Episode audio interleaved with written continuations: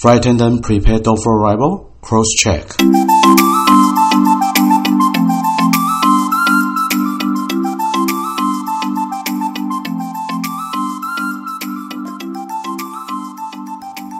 空中老爷直送宵夜，陪您畅聊不买醉。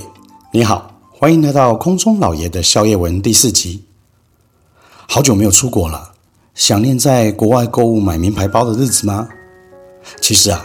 旅行搭乘长途国际航班啊，最有看头的就是航空公司为乘客所提供的独家精致过夜包，我们在飞机上称为 Travel Kit 或 Amenity Kit。除了基本的盥洗用具以外呢，近年啊，各家航空公司精心与知名大牌联名合作，不管是外包装呢，或是内容物，都相当讲究哦。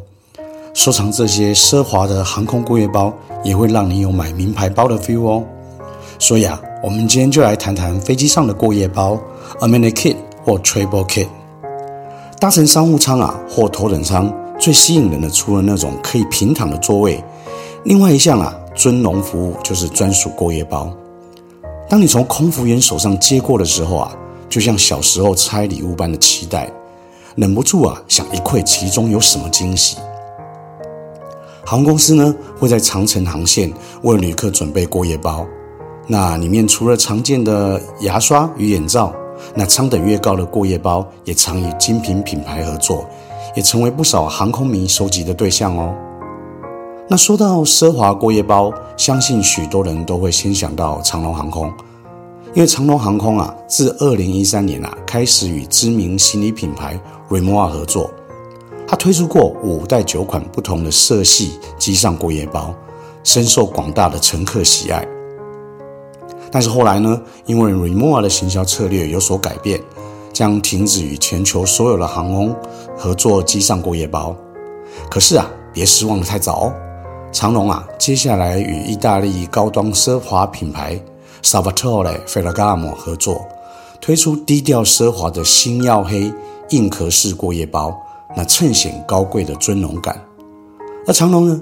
其实也在二零二零年的一月推出第二代软式的过夜包，这次的设计啊，更加入台湾原住民特有的菱形图腾，那搭配上 Salvatore Ferragamo 品牌的钥匙圈，不仅奢华，还能感受到台湾在地文化的美感哦。我们谈到国泰航空，国泰航空啊，不同于其他航空公司，它是同时与 Benford 还有 Juliet 合作过夜包的设计。那它的内容物呢，包括滋润手霜，还有纯天然的护唇霜以外，头等客舱的过夜包搭配的是 Benford 的高级护理用品。那商务舱呢，旅行护理套装则是提供 Juliet 的护护肤用品。那精致完美的质感啊，在近年亚洲设计品牌上小有名气，喜欢的朋友也一定不能错过哦。阿联酋航空啊。Emirates 的头等舱及商务舱，它提供的是 Bulgari 的过夜包，还贴心的分为男女两款。Bulgari 过夜包啊，在业界是赫赫有名的，许多人啊搭乘阿联酋啊，都是为了领取这份精美的赠品。除了盥洗包本身很精美，一定要留下来。里面呢，除了基本的牙膏、牙刷，还有盥洗用具，还附有刮胡刀、梳子、润肤霜。最夸张的。还有一罐自汗体香剂哦，这应该是中东航空盥洗包的特色吧。我讲到联合航空 United Airlines，它在二零一九年呐、推出商务舱的旅客啊，可以拿到以《星际大战》为主题设计的限量版机上过夜包，里面有《星际大战》随身包、星空棉袜，还有星空眼罩，还有知名品牌 Sunday Riley 机上的保养组。盥洗用品也受到许多星战迷的喜爱哦。那讲到中华航空，它是与 The North Face 合作，它有 The North Face Red 及 The North Face Black。它的包款啊，兼具实用还有机能性，那注入了许多年轻运动时尚元素。那盥洗包的内容物啊，含有洁齿套组、眼罩、耳塞等基本配品，还有韩国热销品牌兰芝保养组合。那提供旅客舒适自在的空中时光，也受到许多乘客的珍藏哦。那对于许多飞行常客来说啊，搭机的次数越频繁，对于这种过夜包啊，产品就没有太大的感觉啊。但是还是有许多的乘客，他喜欢收集各种不同的过夜包，当做是旅行的纪念品嘛。毕竟在行李箱打开的时候，总是充满着各家航空公司的过夜包，那里面收纳了各种不同的旅行用品。除了方便的收纳用途之外，更重要的是在每次整理行李的时候，也容易想起当初那些旅程的美好体验，让自己的枯燥旅行生活多了一点温度，不是吗？那你呢？你也喜欢收集过夜包吗？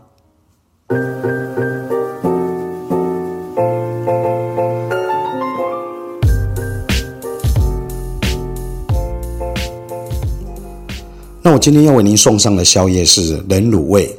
卤味啊，在台湾是必吃的美食，但是啊，南北喜欢的口味却大不相同。北部呢，多是加了卤味，常见的食材有青菜啦、面食啦，还有火锅料，还会加上那种麻辣汤或者是姜黄汤，提高那种饱足感，可以当正餐吃。那在南部呢，卤味多是干的，卤过的鸡爪啦、鸡翅啦或豆干，那冰镇之后包装销售。口味呢也比较偏甜，其实啊，这也包括了天气的影响啊。因为北部比较湿冷，民众喜欢吃有汤的卤味，那卤味口味也有差别。北部呢比较喜欢麻辣，那南部呢就偏甜。北部是汤式的卤味会比较流行，因为天气湿冷的关系嘛，然后还能够喝个热热的汤。那在南部的话，就是略带一点甜味的干式卤味，在南部会比较流行。毕竟南部的天气比较热，我个人呢也喜欢汤式的卤味，但是我今天要先跟大家介绍的是冷的卤味。我第一个要介绍的是高雄信阿罗哈的大沟顶卤味，在盐埕区啊有两家都叫阿罗哈。那至于家族企业的恩怨情仇故事啊，您在 Google 上都可以找得到。那各取所爱，我今天呢只是就我个人的偏好。我比较偏好高雄信阿罗哈的大沟顶卤味，它的价格方面呢还算平易近人，但是啊最贵的就是口香糖。口香糖啊其实就是鸭腱肠啦，真的很好吃。来这啊不吃这个口香糖，您真的就是白来的。因为这一包鸭腱肠啊可是必吃、必点、必买的小点心，那个味道啊可是香到不行。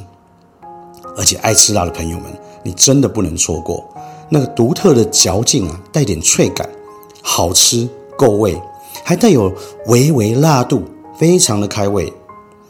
另外还有啊，一个必吃的叫楼梯，它是其实就是用黄豆制作的格子状的豆干，这个只有内行人才知道的好东西哦。整个啊就是卤得很入味。那它的卤味呢，由于卤汁是沙茶香，带点爽口的辣味，口味算是重的啦。那祖传的配方嘛，那没有重口味的药膳滋味，那反而带有独特的香气，很迷人。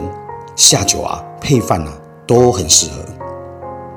这个啊，就是高雄信阿罗哈大沟顶卤味，带有湿润口感的冷卤味，非常的入味。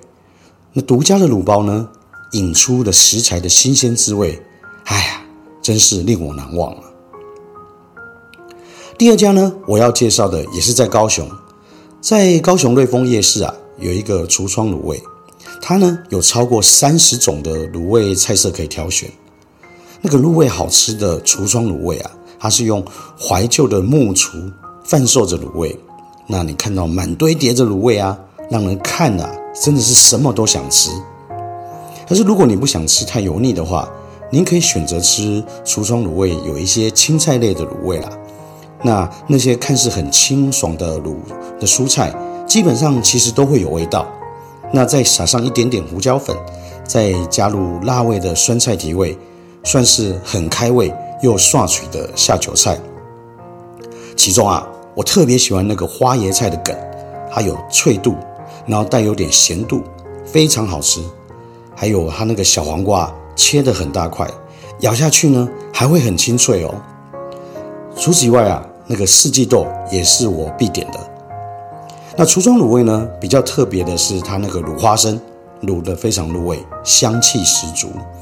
另外呢，我也推荐它的肠子、猪腱肉、豆包、猪脚筋，还有剑笋、高丽菜、海带、香菇，还有豆干，都是很好吃的东西哦。它店家附赠的酸菜啊，蛮特别的，那个味道很重，又酸酸脆脆的，不过有点小辣，然后再搭配卤味的香味，蛮好吃的。那橱窗卤味的食材啊，卤的真的是咸香够味。说真的啦。不加任何的调味料，我觉得就已经刚刚好了。那整体的味道很足够，但不是那种西感西感的死咸的味道，所以我个人蛮喜欢这个高雄的瑞丰夜市的橱窗卤味。那第三间呢，我要介绍的就是在台南的一个叫你我他之家，它呢冰镇的鸭翅啊，那个鸭翅肉本来就不太多了。但是呢，就是啃着吃，那个口感就很赞。我原本以为是那个清淡的口味啊，但是一吃啊，竟然非常的爽脆，那个味道啊，咸度适中。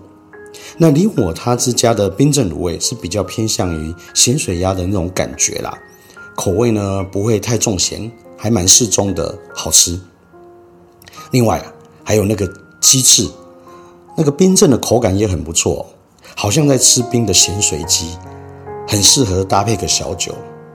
还有它那个豆干啊，看起来白白淡淡的，跟我们一般所见的豆干不太一样。因为我们平常吃的都是那种偏黄色的豆干，可是它是白色的哦，软软的又多汁。如果要形容它的话，我会觉得它比较像介于百叶豆腐和豆干之间的那种口感，蛮奇妙的，但是很好吃。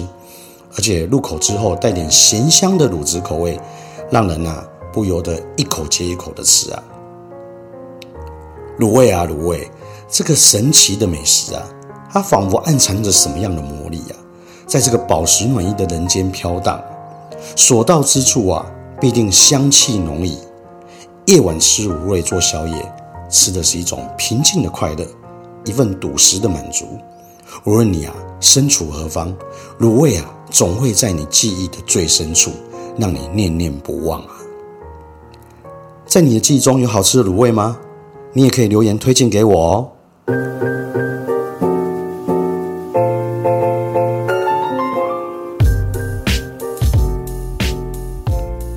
接着呢，我要为您进行今天的节目。有天呢，我早上啊到咖啡店，然后买杯热咖啡，那店员就说啦。咖啡要大杯还是小杯？我说小杯就好了。结果店员大声喊：“这位先生是小咖！”声音啊回荡在我的耳中，顿时啊，我体会到要成为大咖之路，那咖啡请点大杯。那中午的时候呢，我到咖啡店旁边的便当店买便当嘛。那便当因分量多寡有分大小，有了早上买咖啡的经验啊。我跟店员点了大份的排骨便当，等我拿到便当的时候啊，发现便当盒上面用签字笔写了三个字“大排便”。顿时啊，我体会到凡事啊未必大得好啊。又有一个早晨呢，我去烧饼店买烧饼，那店员问我说：“大的或小的，要加葱吗？”那我就回答他说：“要加葱，三个小的。”结果店员啊，就面对我大声吆喝：“葱三小！”此时啊，我顿悟了，真的不是做人太难，是工作上的术语太有学问了。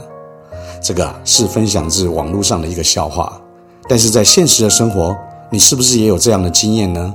那我们来谈谈，我不懂你的明白。有一次飞行啊。航班呐、啊，在飞抵达休斯顿之前、啊，有一位亚裔的老妇人啊，那她操着不流利的英文，就询问空服员说：“哎，我有要求轮椅的协助，那我要到哪里坐轮椅？”那时候啊，路过的空服员，我的同事安娜就说：“Two L，Two L，just go to Two L。”那满脸问号的老妇人在问：“那什么是 Two L？” 空服员啊，那个安娜很不耐烦的就说。啊，two L is two L。那见到这样状况的我啊，当时在旁边嘛，那我就立即去向老妇人说：“哎，Let me help you. I will lead you。”我向老妇人解释啊，航机到达的时候，我会来带她去搭轮椅。这个时候啊，老妇人顿时感觉很安心，而结束了这个很尴尬的场景。那在不久前呢，有一趟飞行啊，我是搭乘着外加航空的飞机。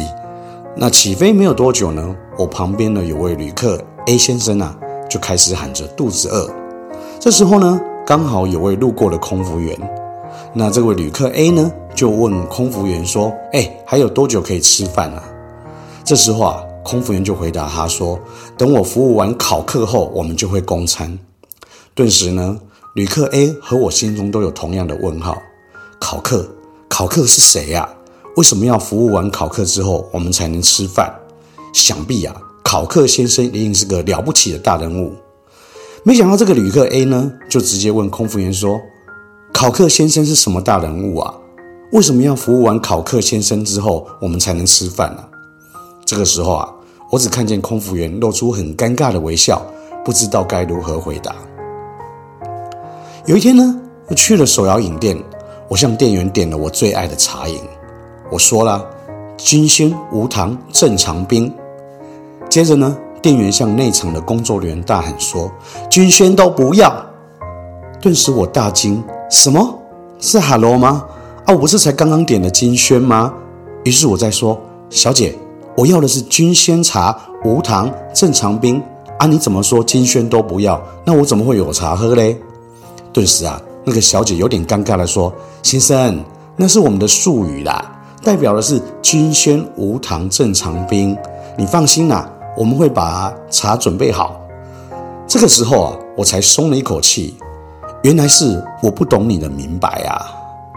听说还有人家是这样子讲的：一杯真奶喂喂，一杯绿茶去去，乌丸去不加。我在想啊，是我跟不上时代。还是怎么啦？我怎么完全不懂他们的明白呢？其实啊，每一个行业啊，总是会有自己的语言，我们称之为行话。尤其在相同的领域你待久了，在出其不意的时候啊，你总是会不自觉的自己在使用专有名词。那每一间公司的营运啊、经营方式啊、内部名称和实际上在做的工作内容，可能大不相同。当你啊沾沾自喜于这些有创意的新名词的时候，或许也有可能成为沟通障碍的一大危机，也就是你的理解不等于我的明白。前阵子呢，我的信用卡，很不幸的遭盗用，于是银行替我换了新的信用卡。那几天前呢，我刚好需要网络购物，所以必须替我的新的信用卡设定网络交易密码。我就打了客服电话给我的国差四叉银行啊，核对了基本资料没有错误之后，那客服专员在电话中就带领我做网络交易密码的设定。那客服人员就说啦：“你现在到国差四叉银行的官网登录后，然后在右下方你会看到一个小人，看到一个小人你就按进去。”那可是我当时的反应是：“小姐，小姐，我找不到小人呢。”我是在官网啊，然后我也登录了啊，然后这时候客服人员他就说了：“你是用 IE App 还是什么？”Oh my god！还好这题我会，我是用 Google Chrome。那客服人员就说：“那你的网址是显示什么啊？”我就说：“上面显示 mypage.com 之类啊。”然后客服人员这时候非常不耐烦的，他就说：“先生，我没有要你去买 page 啊。”我说：“小姐，那你要我登录啊？登录就会到 My Page 啊。”客服人员这时候再说了：“先生，那你再重新到官网，官网右下方有个小人。”哎，这一次我说：“有了，有了，我找到小人。”唉，叹了一口气，总算呢和客服人员啊是在同一个界面了。那这时候呢，客服人员又说了。哦，他讲话的速度非常的快，是以那以那种连珠炮的速度。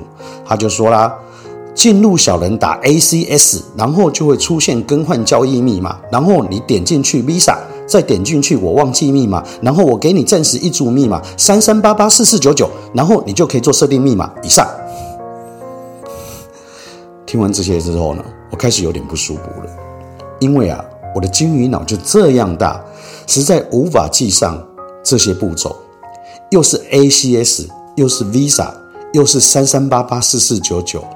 那我就说啦，小姐，您不能慢慢来吗？我没有在国差市差上班呢，我怎么可能跟上你的速度啊？做好这些设定，将心比心吧。哎，你也有长辈吧？你也这样对待他们吗？说真的，我很不喜欢你这样的态度。哎，客服人员这时候说了啊，不好意思，不好意思，如果我让你感受不好，来，我们一步一步来，这样子好了，从 Visa 进入。我说，小姐，我的信用卡是 Master。客服人员他就说了一句话，我之前说过了，从 Visa 进入。我之前说过了，Anyway，我就说，小姐，我的卡被锁住了。客服人员说：“怎么可能？怎么可能？我这边显示你是正常啊，怎么可能？”